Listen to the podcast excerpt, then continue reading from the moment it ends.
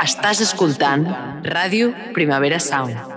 Proudly presented by Cupra.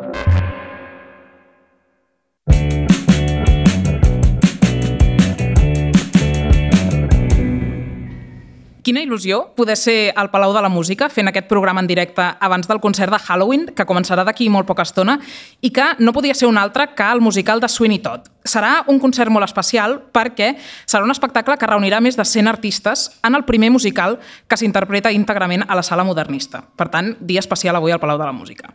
Per fer una mica de prèvia, avui he convocat en aquest ple de ma vida en viu des de la sala d'assaig de l'Orfeo Català a tres apassionats de Sweeney Todd i de Sondheim, que és el compositor. Ells són el Neil Martín, que és col·laborador habitual del programa, la Marta Salicru, que és directora de Ràdio Primavera Sound i és periodista musical, i el Cristian Machio, que és periodista, és un gran amant del teatre musical, de Broadway en general i de Sondheim en particular. No m'allargo gaire més perquè tinc moltes ganes d'escoltar-los a ells. Em fa molta il·lusió ser avui aquí perquè venir al Palau de la Música, encara que ho faci molt menys sovint del que m'agradaria, és un dels molts plaers de ma vida. Benvinguts.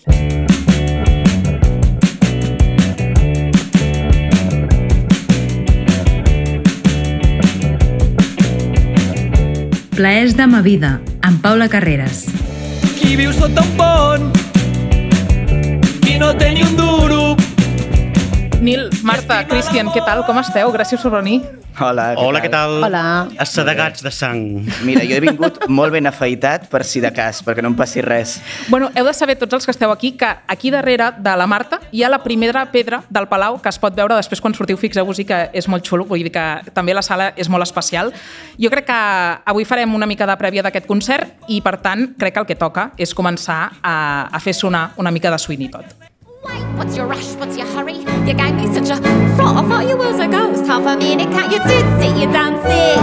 All I met is that I haven't seen a customer for weeks. Did you come in for a pie, sir? Do forgive me if me head's a little vague. Ugh, what is that? baby? Cristian, aviam, tu ets un gran fan d'aquest musical. La primera, pam. Què? La primera, sí, et toca a tu perquè, perquè tu t'has declarat fan absolut d'aquest musical i, per tant, eh, sense fer gaires spoilers, perquè aquí potser hi ha algú que no coneix la història, però sí que eh, m'agradaria que fessis una mica de 5 cèntims de què va aquest musical, què, què veurem avui els que ens quedem al concert. Hi ha algú que no coneix la història realment? Hi ha algú que... Aixe- Aixequeu Mira, la mà. sempre hi ha algú, sempre hi ha algú, i si no la gent que després ens escoltarà des de casa, eh, està bé fer una mica d'introducció. En primer lloc, és una història de venjança. Una venjança que té lloc a Londres de mitjans del 19, en el cas del musical. La llegenda va més enrere, eh? però en el musical és a Anglaterra victoriana. Tenim un barber que es diu Benjamin Barker, feliçment casat amb la Lucy, plegats tenen una filla, la Joana, però hi ha un jutge per allà que s'enamora bojament de la dona i li pren la dona i la filla. I el desterra, fa una, una artimanya per empresonar-lo, engarxorar-lo, i el desterra a Austràlia. Tot això ha passat quan el musical comença. Vale. O sigui, abans, abans d'obrir el taló, tot això ja ha passat. Vale. Al cap dels anys, en Benjamin s'escapa de la presó i aconsegueix arribar a Londres, disposat a venjar-se del jutge, a matar-lo i a recuperar la dona i la filla, és clar. I aquí és on comença el Aquí musical, és on no? comença Vale, el musical, aquí és on comença l'espectacle. Molt bé, llavors, és una història de venjança i és una història molt fosca. O sigui, aquesta cançó que hem sonat és una mica alegre, però en el fons, eh, Marta, a nivell de música, o sigui, Sondheim, què va fer amb aquest musical? Perquè això és una història folclòrica de Londres que, que ja existia i això es va convertir en musical en un musical fosc. Sí, de fet, eh, això sembla que la història no era, no era, no era real, que era, que era una història que havia circulat amb aquests Penny Dreadful, aquesta mena de, de, de novel·letes gòtiques, així com, com barates que la gent comprava pel, pel, desig, de, pel desig de morbo. I, I a veure, eh, Sondheim, que té musicalment té un estil com, que li agrada molt les, les dissonàncies, ho posa molt, molt en pràctic. I ara, per exemple, que estàvem sentint a la, a la, a la Mrs. Lovett, que és que és doncs, l'altre gran protagonista, juntament amb, amb, amb Sweeney Todd, i que estava parlant d'aquests pitjors pastissos de, de Londres, que són els que ella, els que ella menja, i els que ella cuina, vull dir, és un personatge molt, molt Lady Macbeth, eh, Mrs. Lovett, perquè, perquè, perquè ella, ella és bastant artífex de tota la sang que es, que es vessa a Sweeney Todd, com, una mica com, com Lady Macbeth, però, però sense els remordiments, perquè ella de, de, de remordiments no en té, no en té ni gota. I, i mencionàvem això de la, de la tragèdia, eh, jo us volia explicar una cosa que, que, que he après aquests dies eh, endinsant-me en, el món de, en el món de Sweeney, que pel que sembla, el, el, el Sondheim, quan, quan componia, li agradava eh, ensenyar les cançons quan estava treballant-hi a, la, a la dona del, del Hal Prince, a la, a la Judy Prince, que el Hal Prince va ser doncs, el, el director que va mm, escenificar el, el primer muntatge. I pel que sembla, la, la, la Judy Prince es va quedar esfereïda perquè va trobar que, que aquesta tragèdia sobre, sobre l'obsessió, sobre l'obsessió de la venjança, l'obsessió de voler aconseguir aquesta, aquesta Lucy, de, aquesta dona que no, que no és la, la seva, la del jutge, aquestes diferents obsessions que tenen els personatges, doncs la, la dona de Hal Prince va trobar que, que això era un retrat de, de Sondheim, que era una persona molt, molt obsessiva i que ell també tenia una obsessió per el perfeccionisme, etc. I, ostres, ho trobo una mica torbador la idea de que eh, Sweeney Todd d'alguna manera tingui alguna cosa d'alter ego sí. de, de Sondheim. Sí, vosaltres, però, um, com arribeu a aquesta història? Perquè a mi quan em vau proposar, i, i el Palau ens va obrir les portes a fer aquesta mena de pre-show per aquest musical, jo el coneixia poc, és a dir, n'havia sentit a parlar, però, però de seguida tots tres em veu dir sí, sí, eh, som superfans, el coneixem molt. Com hi arribeu cadascun de vosaltres? Quina és la vostra història amb Sweeney Todd? Uh, però jo arribo, jo arribo a Sweeney no a través de la producció de famosa del Centre Dramàtic, no? que tothom en parla, la que va dirigir el Mario Gasa l'any 95, Mm, jo no vaig veure aquella producció, però sí em va arribar l'enregistrament tant de, de vídeo com, com sonor de, al CD, no? I escoltant, jo reconec que la, prim, la primera vegada que vaig escoltar aquella música vaig pensar que estrany és això. Uh, jo crec que a Sondheim li passa musicalment que és una mica el que diuen uh, gust adquirit, no? És com uh, la tònica, uh, la, la cervesa, el cafè sense sucre... Són aquelles coses que t'hi has d'anar uh, avasant fins que no li trobes algú a dir ara m'agrada. Clar, perquè un cop, un cop t'agrada ja és, és inabastable. És, és allò de dir, ostres, un cop ja hi entres, obres una porta que ja no pots tornar a tancar, no? Jo sí que vaig veure el muntatge del, del 1995, era molt jove, però el vaig, el vaig veure i, i, i després, a més, eh, doncs això vaig tenir el, el CD, em vaig aprendre les, les cançons de la, de la versió en català de la, de la, de la Roser Batalla i el, i, el, i el Roger Penya. Després hi vaig, hi vaig tornar quan... O sigui, vaig tenir com un, com un redescobriment quan, amb la pel·lícula del, del Tim Burton i aleshores em vaig aprendre les cançons en, en anglès també, però sobre el que deia el Christian, Ostres, doncs jo us diria que, que a mi potser jo tinc un gust musical que, que a mi m'agraden les, les, les dissonàncies, les estridències i, i especialment m'agrada doncs, el, el, el pop experimental, un, un palet difícil i amb, i amb la música clàssica, per exemple, m'agraden molt més doncs, també els, els compositors una mica més experimentals que no els, ostres, que no els romàntics, per exemple. I, i jo crec que, que és una mica culpa de, de Sondheim, que aquesta exposició a, a, a Sweeney Todd doncs a una edat molt, molt, molt primerenca, a mi em va determinar que m'agradessin una mica doncs, doncs, doncs això, no també com, com Kurt Weill, per exemple, tipus l'òpera dels Tres Rals i, i aquestes expressionismes. Jo, jo en el meu cas no n'era gaire coneixedor, eh? vull dir, jo em vaig tirar endavant com un motivat, però perquè a mi m'encanta el teatre i m'encanta el musical, eh, però justament Tot no l'havia vista, sí que sabia eh, de què anava i a més tenia com molt present en el meu cap com el cartell de la versió catalana aquest amb el Constantino Romero i la Vicky Penya, no? que a més jo recordo el moment de la meva vida en què es van creuar els cables i em vaig adonar que Constantino Romero era Darth Vader i Mufasa, no? aquest moment en què t'adones que aquest, aquest home també feia teatre musical, no? eh, i, i tenia molt present aquesta imatge i havia sentit inclús versions del musical en català perquè s'han anat fent com revivals, com, com eh, concerts d'aquests de remixes de musicals no? en, què, en què recuperen cançons, però no l'havia vist mai el musical allò íntegrament, no? I, i vaig decidir posar-m'hi ara per, doncs, per aquí, no? I vaig, eh, un, un col·lega em va recomanar que a Filmin, per cert, si algú li interessa i no l'ha vista, no? Filmin hi ha, hi ha un enregistrament del muntatge del 82 dirigit per Hal Prince, com, com deies, amb l'Àngela Lansbury i el George Hearn, que, bueno, L'Àngela Lansbury era la, la Mrs. Lovett original. original. Sí, sí, el George Hearn és el segon, em sembla. O sigui, primer hi va haver l'Encariu, no? i després, o el tercer.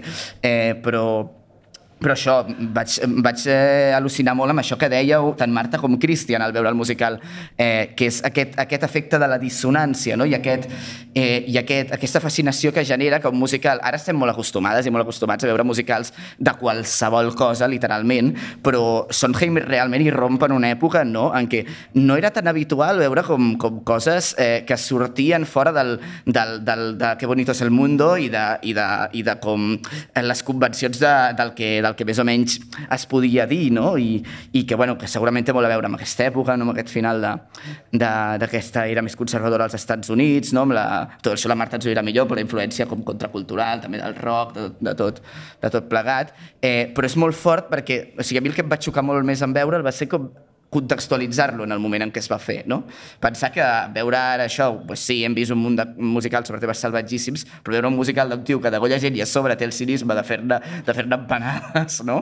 És, és, eh, a mi em va flipar molt. Sí, potser, potser s'havia vist en, o en teatre de text o en, o en circuits no tan comercials, no? Sondheim va ser qui ho va implementar al teatre musical, el, el va fer adult, de cop i volta, i, i, i ho va portar a un terreny més comercial, eh, i dic entre cometes comercial perquè Sondheim mai va ser comercial, no? Però sí, sí, ho va portar, diguem, al gran públic. Tot aquest univers que estava més en, en circuits alternatius ho va traslladar. Clar, mai va ser comercial, però eh, sens dubte ara és un musical molt comercial, vull dir, és un musical que, que desperta furor. O sigui, en quin moment llavors eh, passa a ser una cosa que, que causa sensació d'alguna manera? A veure, Sony tot és dels pocs musicals que, que, que Sondheim va estrenar i que, i que va ser un èxit. Eh, hi ha Sony tot, hi ha Company, la majoria de, de musicals que va fer inicialment van ser una mica de, de, de fracàs i, i va ser amb les posteriors reescenificacions, amb, el, amb muntatges posteriors i també amb el, amb, amb el fet de que s'havia convertit en un, en un compositor de, de culte i, i que, que diguem que això, no? que hi havia com una, uns seguidors molt fidels que, entre ells un mecenes, que era el que també mm, era, feia possible que ell, que ell pogués Important. continuar treballant, però, però això d'èxits ben, ben pocs. I, I a més a més, eh, sobre això que mencionàveu de, de com ell doncs, feia musicals sobre temes que fins aleshores doncs, eren improbables.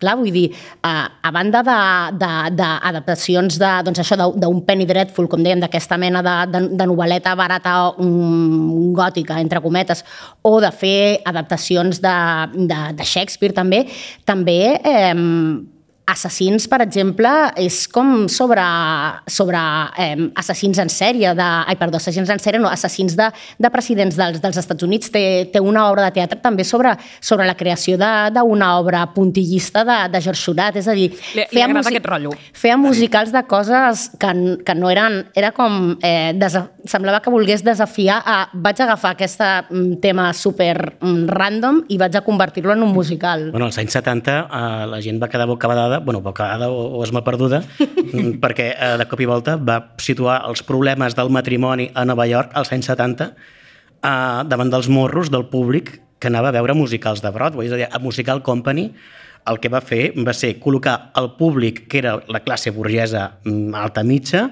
els matrimonis de classe burgesa alta mitja, els va col·locar damunt l'escenari i els va plantar la cara els seus problemes de, matrimonials que des de, que aleshores no, en un musical no, no s'havien plantejat. O sigui, que la gent anava al, al, al musical a buscar escapisme, a buscar esbarjo i et trobaves amb la teva vida, els teus problemes domèstics davant del, dels teus morros, però a sobre, doncs, musicats amb, amb, amb, aquesta, i amb, i amb, amb aquesta musicalitat i amb aquestes lletres eh, tan intel·ligents i tan doncs, rodones, amb unes rimes perfectes. A més, com una cosa que jo trobo molt forta, no? que, que Company sí que, sí que l'havia vista, no? però que trobo que també passen maneres molt diferents en el Sweeney i a Company, que és aquesta cosa de no donar al públic tampoc gaire escapatòria. És a dir, a Sweeney Todd, per exemple, que la veurem avui, no? o, o t'identifiques amb el jutge eh, pederasta cabron, o t'identifiques amb l'assassí que talla colls. O sigui, eh, busca't la vida, o, amb, o amb, la, no? o amb, la, o amb la senyora, o amb la senyora Lady Macbeth que, fa, que fa pastissos, pastissos de carn no? humana. Vull dir que, que t'obliga molt com a públic a confrontar-te també, no? com, com amb,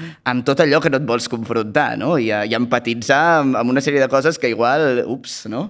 També. Sí, de fet, la, la, la pobra història dels enamorats, eh, dic pobra perquè queda ja enterrada mm. la història del, dels dos jovenets enamorats, que una mica el Harold Prince a l'hora a l'hora de dirigir li deia no, però que donem-li més importància a aquesta història, que si no comercialment això no funcionarà, no? allò que dèiem d'intentar arribar a tothom, no? i el Harold Prince deia no, no, aquesta història de, de, la, de la Joana i el, i el Toni, si us plau, eh, donem-li més... Put, I el Sondheim no volia, el Sondheim no estava per la Clar, història, del, història dels, dels enamorats. és la filla del barber que s'enamora d'un altre jove que corre, que corre per allà. Del mariner que el rescata eh, del naufragi mentre, mentre està fugint d'Austràlia. Sí. Que també, però, tu, i tornant a això de l'obsessió, en realitat l'obsessió que sent l'Anthony, que d'acord que és una mica llicència poètica. Això ja sabem que, que passa amb els, novel, amb els musicals o amb les pel·lícules romàntiques, però també l'obsessió que sent l'Anthony, que sent, que sent cantar a la, a la Joana com un ocellet engaviat a la seva, a la seva gàbia d'or i ja doncs, té l'obsessió de que, de que l'ha de, de, que de fer seva. Hi ha un moment també que l'Anthony també fa una frase, un, un dels versos de la, de la cançó Johanna que canta l'Anthony diu I'll steal, sí, jo, jo et robaré. Sí, també sí, fa una miqueta de, una miqueta d'angúnia que, que, aquesta obsessió que sent l'Anthony per la, Joana, fins i tot els bons fan una mica de, una mica de respecte. Sí, sí, sí. Clar, és que ens hem quedat una mica a mitges amb l'argument per, per no fer gaire spoilers, però és veritat que és un musical conegut i que, per tant, els spoilers potser han prescrit una mica. Llavors, podem explicar que un cop arriba a Londres al barber eh, es troba ell va, torna a, a, a, casa barberia. seva, a la barberia, a Fleet Street, no? que és aquesta, aquest carrer també mític, entre altres coses, per aquesta, per aquesta història, per aquest musical, i es troba amb eh, la senyora Lovett, que eh, és la pastissera que fa aquests pastissos qüestionables. De carn. I que De té el carn. local just a sota d'on ell tenia la barberia. Exacte. I, I Mrs. són Lovett- els pitjors pastissos de Londres. Mrs. Lovett el reconeix, que això és, un, és una dada, jo crec que no menor, Vale? No, no, no. que és que ell, ell Mrs. Lovett, la Nelly Lovett, sap qui és en Benjamin Barker i, i sap... Uh, jo, Sap la història. Sap la història i, de fet, um, ella és el motor de l'equívoc que porta tota la venjança. Mm. I aquí, hasta aquí puedo leer, ja estic dient massa. Vale. I a més que la Mrs. Lovett també, i, i ho fa també a la seva,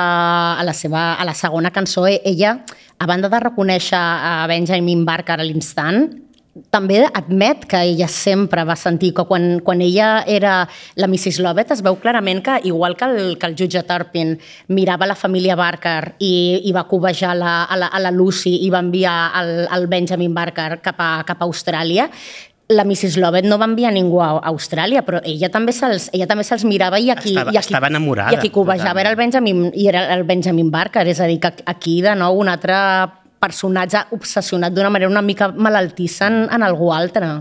Abans parlàvem que, que era un musical diferent, que segurament quan va arribar a Broadway en el seu moment eh, va fer explotar alguns cervells. Com ho va rebre la crítica en aquell moment? Perquè és veritat que tot s'ha de posar en context i segurament ara el podem aplaudir i segurament ara pot omplir un palau de la música, però aleshores què va passar quan, quan allò arriba a Broadway i la gent el va veure amb ànim de criticar l'última estrena de Broadway?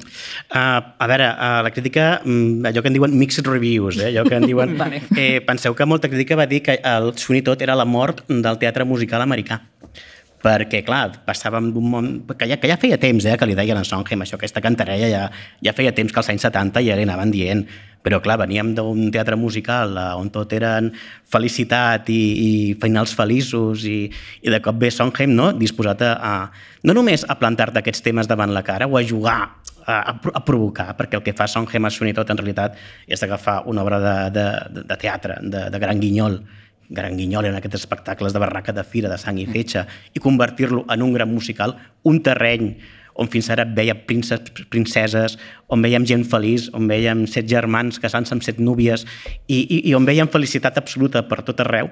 I, molt de llum i color, no? També Sí. sí. estèticament, vull dir, també abans, no? molt de brilli, brilli. I tot i que és veritat que, a veure, ell no només va tenir eh, aquesta llicència als anys 70 a l'hora d'introduir tots aquests temes, vull dir, també hi havia Bernstein, també hi havia Fosse, també hi havia Michael Bennett, per, per ja en aquella època també fent de les seves, però quan, quan es va estrenar Sweeney Todd, allò de que la sang regés tal qual, eh, i, que, i, que, i que a més a més eh, fessin tot en un to de comèdia, perquè a veure, aquí estem tractant un tema molt fort, però tot plegat és una, és una alta comèdia, és una gran comèdia, eh? vull dir, aquí riurem molt, eh? Sí. I els temes són molt durs, però Sondheim, precisament, i aquí rau la seva intel·ligència, és que tot això t'ho planteja en un format de comèdia. De fet, la, la Mrs. Lovett és, com, és una mica el, el, el comic relief, és el, mm. moltes de les seves intervencions i les seves cançons sempre tenen, malgrat la, la, la tragèdia que és tot plegat, sempre les seves intervencions estan farcides de, de moments que fan molt, molt riure, no? començant com quan canta els pitjors pas- pastissos de Londres, com, com diu que una de les seves competidores eh, doncs, sospita que fa pastissos de, de gat, La senyora Mooney, la senyora Mooney, i clar, i ella l'està criticant, però després diu, és que clar, la mateixa cançó és que els gatets corren molt, és a dir, que ja te l'imagines també corró, perseguint els gats amb el corró i que no, no està aconseguint fer-ne pastís perquè no, perquè no corre tant. O la cançó, no? que directament és com avaluem el sabor que tindria la carn segons l'ofici de la persona, no? de qui fos el I quan se, pastís. se li acut la idea de què podem fer amb les víctimes de la barbaria mentre està assajant, eh, el Benjamin, el Sweeney tot, està assajant per, eh, per la venjança no? cap, al, cap al jutge, no? i de cop i volta es troben un, un issue, allà, un problema que ha de solventar un cop de navalla, i a partir d'aquí sang crida sang, la set de, la, la, la set de sang eh, no té límit, no té aturador, molt shakespearià, això mm. també, d'altra banda, no? I Mrs. Lovett pràctica ella, com una dona de classe mitja, allò, pràctica com, com el capitalisme que representa, diu, calla, que d'aquests d'aquests cossos morts en podrem treure un rèdit. Sí, perquè en realitat en, en, aquell, en aquell Londres eh, violent, agressiu, brutal, no? I, i aquí també la, la metàfora del, del canibalisme va, va per aquí, no? que, és una, que no és, és una ciutat que, que canibalitza els seus habitants perquè, perquè, és, perquè és terrible viure-hi. I, i, i, el, i el, un, dels, o sigui, un dels motius pels quals um, això, això passa Ai, ara he perdut el fil, perdona. Continua. No, no, no, no, jo ara només pensava que, que realment quan, quan t'imagines una pel·li, o sigui, tu escoltes tota aquesta història i t'imagines una pel·li, realment és que ha d'anar a parar en mans de Tim Burton i interpretada per Johnny Depp i per Helena Bonham Carter, o sigui, crec que són clarament les persones que, que han d'interpretar això. Um, posem una mica més del, del musical, aviam si l'has recuperat. The world beheld its wonders from the Dardanelles to the mountains of Peru. But there's no place like London. Digues, Marta. Va molt bé, de fet, sentir aquesta perquè, perquè parlàvem d'aquest Londres brutal, no? I, I us anava a dir que, que en realitat Mrs. Lovett és, és molt pràctica perquè així doncs, eh, eliminen els, els cadàvers, però a veure, pensem que és un moment on no hi ha, on no hi ha CSI, on no hi ha, no hi ha policia forense, és a dir, si haguessin deixat aquells cossos per allà per Fleet Street, ningú no... Eh, estem parlant d'un- d'un d'un Londres brutal on, on això, on, on, un, on una persona poderosa pot, eh, pot enviar-ne una altra eh, mm, de per vida eh, empresonat a Austràlia, on hi ha assassinats, violència contra, contra les dones com, com, a la, com a la Joana, com a la, com, a la, com a la Lucy, i haguessin pogut deixar els cadàvers allà. És a dir, que si la Mrs. Lovett decideix eliminar els cadàvers no és ben bé perquè sigui necessari com, com un assassí al segle XXI que es preu i ha de saber que, que s'ha de desfer del, del Amb cadàver. una policia i, un, En- en- i, un, i uns jutges corruptes, això no era problema. no passava res, i, però en canvi doncs, decideixen fer de l'oportunitat virtut i, i doncs eh, win-win, elimines el, el cost del delicte i alhora doncs, millores els pastissos. I acabes, i acabes regentant un negoci honrat.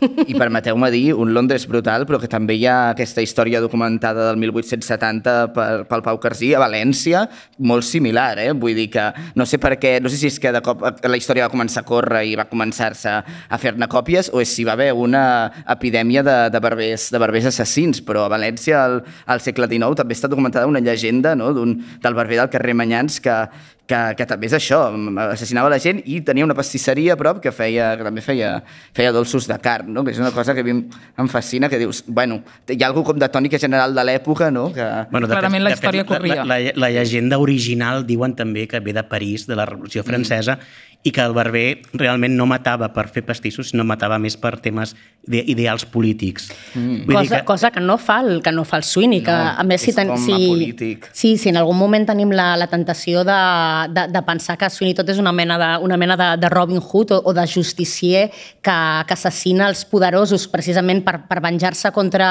contra aquest eh, jutge Torpin, contra, contra aquest poderós que, el va, que, el va, que se'l va treure de sobre, no, ell arriba a la conclusió que, que això, que el, que el, el, el món està podrit, la, la, la, la humanitat és, és insalvable i, per tant, cal assassi cal matar els, els poderosos perquè són els que infligeixen el, mar, el mal i cal matar els que pateixen aquest mal precisament per posar fi a la seva, a la seva trista existència. Clar, és que estem parlant d'un musical que en el fons és un espectacle que la gent eh, va veure'l per entretenir-se, bàsicament, i estem dient que, deies, no? que en el fons és una comèdia, malgrat ser molt fosc, mm. eh, és una comèdia. Hem parlat dels pitjors pastissos de Londres, que potser són de carn de gat, hi-hi, ha-ha. De moment tot molt bé. Però, clar, mm, estem parlant que potser carn de gat eh, és problemàtic, o potser si no és carn de gat també és més problemàtic encara, i estem parlant de coses molt dures, i estem parlant de contextos especialment crus, aquest musical va servir també de crítica a alguna cosa social de l'època, de dir, doncs, mira, va posar sobre la taula segons quins temes,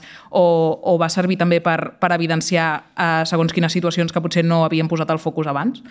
Bueno, té aquesta cosa brechtiana de Bertolt Brecht, no? de, de que eh, aquesta cosa del teatre brechtià d'un teatre eh, social, no? eh, amb un missatge molt clar que s'adreça al poble de compte eh, que els qui manen us estan prenent el pèl. No? Um, i, i, I em remeto a això, no? que a Mrs. Lovett és capitalisme puro i duro, és a dir, eh, convertim les persones en producte de consum per les pròpies persones. A més, un producte de consum que és ideal perquè sempre venen ganes de menjar-ne més.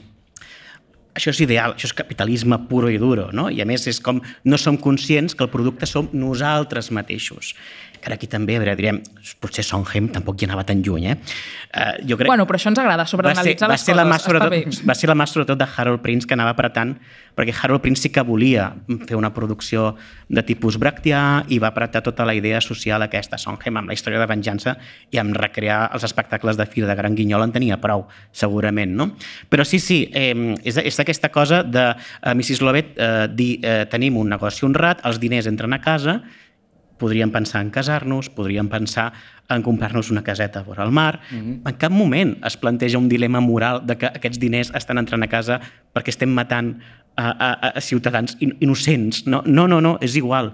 I és un retrat d'una classe mitja acomodada que no té miraments ni, ni aquests dilemes morals i que per un moment dius, ostres, potser som nosaltres, no amb pastissos de carn, però qui sap? Realment l'únic personatge que, que se salva mínimament és, el, és, és l'infant, no? el, el, el Tobi, que és l'únic que conserva la, la innocència de la, de, la, de la infància i que més la pobret la, la conserva fins al, fins, al final, fins al final de tot, que vull dir que mira que, que té tot, el, tot, tot el, aquell no, però, panorama davant dels, dels final, nassos i, i, es, i es nega... Acaba, sí. Clar, acaba, acaba alienat, corromput, també, sí, corromput sí. totalment el, el Tobi. Encara uh, que sense saber què fa, sense no? Sense saber però... què fa, però eh, sí. amb prou coneixement com per seguir fent funcionar la màquina, que és allò de que el, el capitalisme té el futur garantit. Perquè ja tenim el nen ensinistrat, capaç de fer anar la màquina... Sí, sí és ben bé deixar-li tota l'herència en aquest nen. I, I, a més a més, és un musical que, si l'analitzes una mica, eh, veus de seguida que, que no només evidencia molts tipus de violència, sinó que també, d'alguna manera, les, les critica i les, i les evidencia, no? de dir, doncs, violència contra els homes, violència també contra les dones, violència contra els infants, perquè el nen aquest és un treballador que està clarament esclavitzat, pràcticament diria, no? Vull dir que, que també hi ha, hi ha denúncies que potser són més subtils, però, però que també suposo que, que forma part de, del, del visionat de Sweeney Todd. I, i, i la, la violència sobre, contra, contra, contra les dones és, és especialment punyent perquè doncs, això les dones són, són violades, són segrestades, eh, són tancades en, en manicomi, que també era una cosa molt, molt victoriana, no? d'aquesta cosa que qualsevol dona que, que, que, que sobresortia, que s'escapava de... que no acabava d'encaixar de, o d'acceptar aquesta moral victoriana, ja fos doncs, per alguna mm, conducta sensual o passional o fins i tot perquè no portava un dol d'una manera, un, un, un patiment d'una manera prou, prou decorosa, doncs les, les tancaven al, al, al manicomi i aquesta, i aquesta violència també és molt, molt evident molt a, a, a Sweeney Todd i que el 1979, quan, quan, quan s'estrena l'obra, diguem que no era un discurs eh, tan habitual, no? el, el fet de la denúncia de la, de la violència clar, clar. patriarcal sistemàtica contra les dones? Clar, si ens mirem el, el, el fenomen des del punt de vista del teatre musical estrictament, um, clar, vosaltres dèieu, no, no, és, no era pel, en el moment un musical a l'uso perquè tu anaves allà i t'esperaves potser gent cantant vestida de rosa i en, et trobes una cosa molt grisa, molt fosca, molt, diguéssim, molt gore, i, i, i llavors et podia diguéssim, expulsar una mica del gènere, de dir, doncs no m'interessa el teatre, no m'interessa el musical, no m'interessa la música, però en canvi també passava l'efecte contrari segurament, que és com t'ha passat a tu en el teu cas particular, Marta, de dir, doncs eh, justament hi he entrat, o sigui, gràcies a musicals com aquest, doncs he entrat en, en altres mons o en altres tipus de música que potser o no m'interessaven tant o no coneixia tant. Llavors, vosaltres quin paper creieu que té en general, ara ja no parlo de Sweeney Todd, parlo com una mica més a grosso modo, però els musicals en general quin paper creieu que juguen en, en la difusió, el coneixement i, i, i, sí, i com el compartiment de, dels, de la música i de la cultura en general? A veure, el, el teatre musical és, és, és de masses eh, per definició, no? per definició. I al llarg del, de 100 anys, no? o més de 100 anys ara ja, eh, que porta el teatre musical eh, nord nord-americà, perquè és, és que és així, és una redundància dir moltes vegades teatre musical nord-americà, perquè és que és, el teatre musical és nord-americà, eh, al llarg de 100 anys ha, servit, ha, ha tingut un efecte cohesionador, cohesionador d'una societat que l'han convertit gairebé en una estructura d'estat És, és la seva música és, clàssica, és, és la música patrimoni, clàssica. És un patrimoni... De fet, és l'únic gènere escènic pròpiament eh, originari nascut d'Estats de, de, Units. I això t'ho defensaran a capa i espasa sí, sí, sí. i ho tenen in, inculcat des de, des de les escoles fins, fins als casals d'avis. Vull dir, és una cosa tremenda, com el teatre musical és cohesionador, insisteixo, amb una funció d'estructura d'estat, la societat nord-americana. Aquí eh, eh, ens ve heretat, aquí eh, i ara algú dirà, no, les revistes, no, els coplets... O la sarsuela. No, la sarsuela. Sí, això ja és una cosa que ve més de tradició opereta europea o més... més... Però el teatre musical, com el coneixem i del que, del que n'estem parlant ara aquí, és, eh, és, és nord-americà. I nosaltres, quan fem un exercici de fer musicals, sempre hem de fer l'exercici mental de dir és com els d'allà, sempre diem, és que això sembla tal qual de fet, una bona com els de Broadway. No? Quan no? va bé és, és la de dir oi, m'he sentit a Broadway, no? Que és el sentit de dir, vale, ha funcionat, no? Eh, jo crec que tenen com aquest poder justament per això, a vegades, no? Per, també perquè, clar, es barregen llenguatges, llavors això sempre, sempre, sempre crida, no? Eh, I això té un potencial molt democratitzador, no? Arriben a molta gent, però també poden tenir un potencial, vull dir, Uh, jo què sé, ja, mira, hi ha una persona que està aquí, que és la Judit Martínez, que ella parla de, de la síndrome de West Side Story en un article que va fer en, en, en el Fila Zero fa, fa, fa uns anys, que és un, un fenomen que ella apunta que és molt interessant, que és que eh, mola molt que molta gent entra tant en les arts escèniques com o en el món musical o per moltes bandes, eh? o, o a veure dansa no? a partir de musicals, eh, però a vegades això, això porta a ampliar molt més el ventall i veure moltes més coses, però segons quin musical enganxis o segons el preu de l'entrada també porta a veure un musical a l'any i, i, i xim-pum i, i ja no t'he vist més, no? Vull dir que, que jo crec que són interessants també aquests musicals que, com et deies tu, Marta, no? et suggereixen, et porten a, a, bueno, com tot, eh? musicals com qualsevol forma, forma artística, no? que et porten a voler investigar més, a, a despertar-te allà altres coses, no?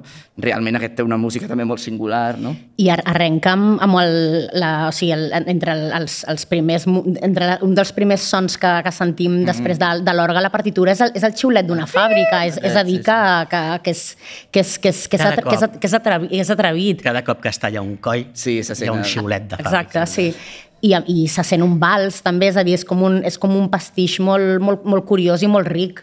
I avui, Nil, et volia preguntar, a tu com a expert d'arts escèniques eh, en aquest podcast a Plaers de ma vida, et volia fer... Això d'expert és molt fort, eh? Bueno, vens en qualitat d'expert.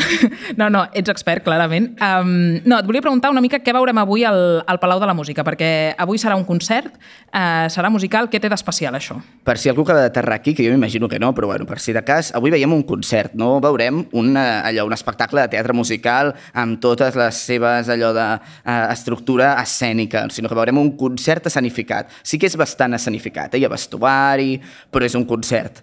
I és un concert eh, molt especial i molt excepcional perquè d'alguna manera es manté la mateixa versió, aquesta de la Roser Batalla i del Roger Penya, que, que comentava també la Marta, aquesta versió de l'any 95, no? i per tant, jo crec que té una mica el repte de seduir-nos als, als nouvinguts allò en el món Sondheim, no? Eh, i, i veure què on de veure si ens enganxa i al mateix temps satisfer els nostàlgics, els que ja havien vist el muntatge del 95, no? i esperen, i esperen allò veure, o tenen el record idealitzat, no? també jo crec que hi ha un equip de luxe per fer-ho, hi ha la direcció, a la direcció escènica hi ha el Jordi Praticoll, que és un mestre justament tant del teatre més cru, eh, sense pèls a la llengua, com del teatre més mamarratxo petardo, per tant jo crec que té dos ingredients que li encaixen molt bé amb el Suïri, no sé si n'heu vist els Jocs Florals de Camprosa, sí. no? o Fàtima fa poc el, el llibre, no? que són grans dos exemples de, tant del més grotesc i satíric com eh, de lo més fosc no? I, més, i més violent I a la direcció musical hi ha l'Andreu Gallent, que, que més ja ha treballat molt amb el Praticoll i que, i que més és el compositor de l'Alegria que passa, ha fet de, direcció, de director musical en, en un munt de, de muntatges aquí a casa nostra, o sigui que bastant equip de luxe. I vull destacar que era el repartiment, vull dir, no us el diré tot perquè ja, ja el podeu veure, protagonitzen el Miquel Fernández i l'Anna Moliner, Anna Moliner, reina de Catalunya, vull dir que farà una Mrs. Lovett que jo ja estic segur que serà increïble. Protagonista també a Camprosa. I tant, protagonista també a Camprosa. No, no, és que hi ha molts actors molt de la corda praticollista, sí. eh? Naturalment, el Jordi Vidal, per exemple, super praticollista, potser l'heu vist a la Guillermota, no? sobre la Guillermina Mota, eh, que fa el paper de, de l'Agutzí, no? Eh, I cal dir que hi ha un actor que estava al muntatge del 95, que és el Xavier Fernández, que segueix fet del jutge Torpin, no? És com dir, el jutge Torpin... Eh, Aquestes coses m'encanten. És, és meravellós, perquè d'ullet, ja sí. feia el paper com del senyor, el senyor, en teoria, segons el, el, el dramatis personae, no? el senyor més gran, i segueix sent, no? I és com... Eh, és que és, és veritat, i al final quasi que com més gran sigui el jutge Torpin, millor, no? Sí, sí, en sí. realitat, com més, més acusades és, és la, la violència després que desperta envers de la Joana i tot plegat, no? I menció última, molt important. A part de que hi haurà el cor jove d'Orfeo català, que això és molt Sí. important. Eh, Que estem a la sala, de, a la sala on, on assaja l'Orfeo. això és un privilegi, això és fortíssim. A part d'això, vestuari de l'Albert Pasqual, el, el col·laborador habitual en vestuari de la Calòrica, vull dir que aniran vestits i vestides que bueno, Espectacular. Bueno, al·lucinarem. moltes ganes de veure això. I, nois, jo crec que podríem estar hores parlant de Sweeney Todd i podríem estar hores parlant de teatre musical. Vols dir una cosa? Ha de ser molt ràpid, Molt eh? ràpida, Vale. només, però només dir que, que Stephen Sondheim va, va venir a Barcelona a veure el muntatge de 1995 i que pel que, pel que expliquen les cròniques de l'època va sortir tan entusiasmat fins al punt que va aplaudir, que va picar l'escenari, després va, va escriure en el, seu, en el diari que tenia propi eh, un article pels seus fans dient que el que havia vist a Barcelona havia estat una experiència teatral increïble. Fantàstic, a que bé dir, que algú marxi de Barcelona amb, aquesta, amb aquest subidon d'energia i, de, i de bon rotllo. Perfecte. Doncs eh, nosaltres deixem aquí la tertúlia de Sweeney Todd, però no marxeu perquè farem una mica de repàs d'agenda cultural per aquests mesos de tardor, que hi ha moltes coses i crec que val la pena destacar-les. Plaers de ma vida, un podcast de cultura i bona vida amb Paula Carreras. Aviam, Nil, comencem amb tu. Farem una mica de repàs de cartellera de teatre, perquè la tardor sempre ve carregadeta a les sales de teatre. Llavors, um, fes-nos una mica, guia'ns una mica pels mesos que venen, què podem anar a veure i què val la pena que, que no ens perdem. Molt express, molt express, molt express. Festival Rebels, del 3 al 19 de novembre. Això ho tenim a Barcelona, Cardedeu, Granollers, Manresa, Sabadell, Santa Coloma, Viladecans.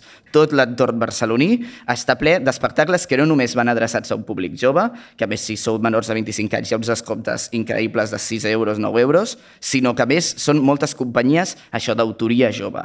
No? Eh, us hi ha un munt d'espectacles, mireu-vos-el, us en destaco un parell, Solar de, de Mos Maiorum, eh, sobre, sobre la crisi energètica el 9 de novembre a Nau Ivanov, que després estarà al Maldà, també, si us el perdeu, i Les penes del jove Werther, el 10 de l'11 de l'Antic Teatre, que és una reactualització de Goethe, allò parlant una mica de com Goethe, el primer predecessor de fer pornografia emocional i, i una mica l'antecedent dels memes tristos actuals. És la mateixa peça que van fer al Tantarantana fa uns mesos? és la mateixa? Sí, que ara està a l'Antic Teatre. Doncs em sumo la recomanació. Uh, val la la pena Mel veure-ho, Salvatier Ramés està increïble, increïble. Molt bé. Alguna cosa més que valgui la pena destacar de la cartellera de, de teatre? Sí, doncs mira, eh, així molt ràpid una altra, al final les visions del Llàtzer Garcia, també una que torna a la Sala Beckett, que ja va ser-hi l'any passat, ara està del 8 de novembre al 3 de desembre.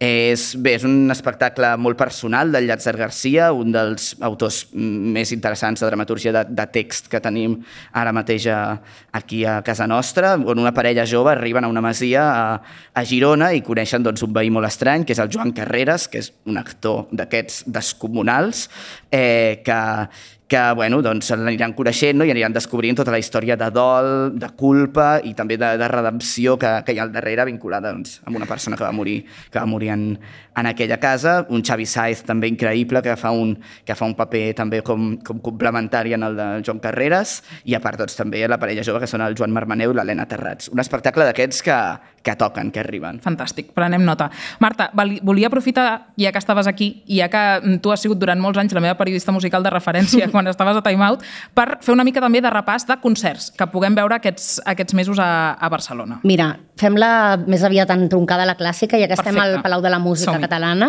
i començant per aquí pel, pel Palau, per exemple, hi haurà el, el Viking Gorolasson fent unes variacions Goldberg, però també lligant-ho amb, amb Sondheim i amb això que us deia, que, que diguem que la música clàssica en la que ell s'emmiralla moltes vegades és una música que, que, no és, que és una música una mica, una mica experimental, avançada al seu temps, com ell mateix ho va ser, doncs, per exemple, tindrem eh, l'Antoni Cleopatra al Gran Teatre del Liceu, una eh, estrena de John Adams, mm, el compositor de Nixon in China, per exemple, dirigida pel mateix John Adams, que és com una cosa com, com bastant forta, que trobo que, que passi. Després a l'auditori també hi tindrem el, el concert per a quartet de saxos i orquestra del, del Philip Glass, interpretada pel, pel Kevin Art Ensemble. Tindrem el Nils Fram també a l'auditori per canviar aquesta, en Sí. aquest camí una mica entre la música mm, clàssica i la música contemporània i el mm, d'avantguarda. I doncs, també aquí al Palau hi haurà el, el Danil Trifonov, eh, aquí hi ha un repertori més, més clàssic amb, amb Ramó, eh, Mozart, Mendelssohn i Beethoven. Perfecte. Jo he de dir que, encara que estiguem parlant de clàssica, jo vull fer, perquè això és un capritxo meu, i vull fer un apunt, que és que crec que no podem parlar de concerts sense destacar el dels nostres estimats el Pèsol Farèstec. I sóc a la font i bec, ara puc dir sóc a la font i bec, i bec fins a morir-me, de set de voler més, no sabem què. Bueno, és que el volia destacar, em feia molta il·lusió perquè el Pèsol Farèstec és la banda que posa la banda sonora en aquest podcast i celebren 20 anys. Exacte, i ho fan, ho celebren amb un, amb un concert especial l'11 de novembre al Centre Artesà Tradicionarius, però millor que explicar-t'ho jo, què et sembla si ens ho explica el, el, el Gerard Segura, que és doncs, Fantàstic. el líder del Pèsol Farèstec? Escoltem-lo. Hola, sóc el Gerard Segura del Pèsol Farèstec i avui fa 20 anys eh, tenia un grapat de cançons amb la guitarra i no sabia què fer-ne. I vaig pensar que el més important era tenir un nom. Com que estudiava Humanitats, a primer d'Humanitats ens explicaven el naixement de l'agricultura, cap al 10.000 abans de Crist, a la riba dels rius Tigris i Èufrates. I em va semblar molt interessant pensar que els cereals i els llegums eren abans silvestres, farístecs, salvatges. I d'aquí va sorgir la idea d'anomenar eh, el meu grup de música el Pèsol Farístec. Han sigut 20 anys de cançons i els que queden. Eh, el dia 11, dissabte 11 de novembre, al CAT, al Tradicionarius, eh, ho celebrarem amb tothom que ha tocat al llarg d'aquests 20 anys, amb molts regals i moltes sorpreses. Us convido a venir i moltes gràcies, Play de ma vida, per haver triat eh, El es sempre più blu. I per molts anys també, el Pèsol Farèstec. Moltes ganes de- d'es- d'escoltar aquest concert. Ho anirem acabant perquè començarà el concert de Sweeney Todd aquí al Palau de la Música i, i us volem donar una mica de marge per si, per si heu d'anar al lavabo a agafar un got d'aigua o el que sigui. Llavors, eh, abans de marxar, però, deixeu-me fer una recomanació a mi que crec que val molt la pena apuntar perquè del 10 de novembre al 19 de novembre estarà en marxa l'Alternativa, que és el Festival de Cinema Independent de Barcelona, que es farà a diferents espais de la ciutat, com ara el CCCB, la Filmoteca, el Zumzeig, el MACBA o el Maldà. Llavors, coses a destacar d'aquest festival. A banda de la inauguració, que serà la projecció de fulles caigudes de, de l'Aki Kaurismaki a la, a la Filmoteca, i després es farà festa a la, a la Paloma, també important destacar la festeta. Coses xules que es podran veure aquests dies a Barcelona dins de l'alternativa. Fan una retrospectiva de la Tatiana Huezo, que és una directora de cinema mexicana salvadorenca, i, i jo crec que és una bona excusa per recuperar i també posar en valor filmografies que potser no són tan òbvies o que no ens arriben aquí amb tanta força, llavors, quan algú et munta un cindral com l'alternativa, doncs és un bon moment per, per recuperar segons quins noms. També es podrà veure la imatge permanent al CCCB de la Laura Ferrés, que és una directora catalana que potser us sona perquè va ser premiada la Setmana de la Crítica del Festival de Cants, també va ser premiada als Goya i als Gaudí pel seu curt documental Els Desheretats. Hi ha moltíssimes sessions de cinema espanyol i internacional que no acabaria mai de destacar, però que us recomano que, que aneu a la seva web, que és alternativa.cccb.org, i allà remeneu i, i us perdeu per allà perquè hi ha molts títols. I per últim dir que l'Alternativa aquest any celebra el seu 30è aniversari, avui tothom celebra coses, i han obert una secció per celebrar l'efemèride, que és una de les coses que reivindica el festival, que és que eh, doncs, han passat molts noms per aquest festival que després ho han acabat patant, com ara la Deborah Stratman, el Jem Cohen o el Pietro Marcello, entre molts altres. Per tant, des d'aquí els hi hem de reconèixer la seva, mm, diguéssim, actitud de visionaris i dir que per molts anys també d'alternativa i que, que ningú s'ho perdi. Llavors, no sé si um, molt ràpid voleu acabar amb un plaers de la vostra vida de cadascun de vosaltres. Amb Una cosa rapidíssima, o sigui, ha de ser uh, el títol d'un llibre, el títol d'una cançó, el títol d'una cosa, pim-pam. Uh, un musical de petit format, el Teatre Gaudí, Johnny Gent. Perfecte. Marta. Doncs una altra de Sondheim, de les poc conegudes, no està en cartellera, però, però busqueu-la, Merrily We Roll, We Roll Along. Doncs ens quedem en els musicals, però marxem de Sondheim, però ens quedem en Halloween. Per mi un clàssic de Halloween, veure la pel·lícula de Rocky Horror Picture Show, un altre musical molt trencador per l'època, que per cert ara està com, com en versió escènica eh, al Coliseu més, ara no sé si ho dic malament. Però en participació del públic No, i tota la... no l'he vist, Sí, sí, sí. no l'he vist però, tant, però diuen que, que déu-n'hi-do. En tot cas, la pel·lícula jo la veuré amb el Tim Curry allà, increïble. Toca, toca. Increïble. Molt bé. Doncs, Cristian, Marta, Nil, moltes gràcies per venir. Ha estat un plaer comptar amb vosaltres. Crec que ha estat un molt bon aperitiu pel concert que es farà ara al Palau de la Música. Molt bon aperitiu, eh? Nyam-nyam. Nyam, nyam. Sí, sí. Amb, sí, Els aperitiu dels pastissos. pastissos. Sí. Gràcies a tots els que heu vingut avui a veure'ns. Gràcies també als que ens escoltareu des de casa. Nosaltres ho deixem aquí.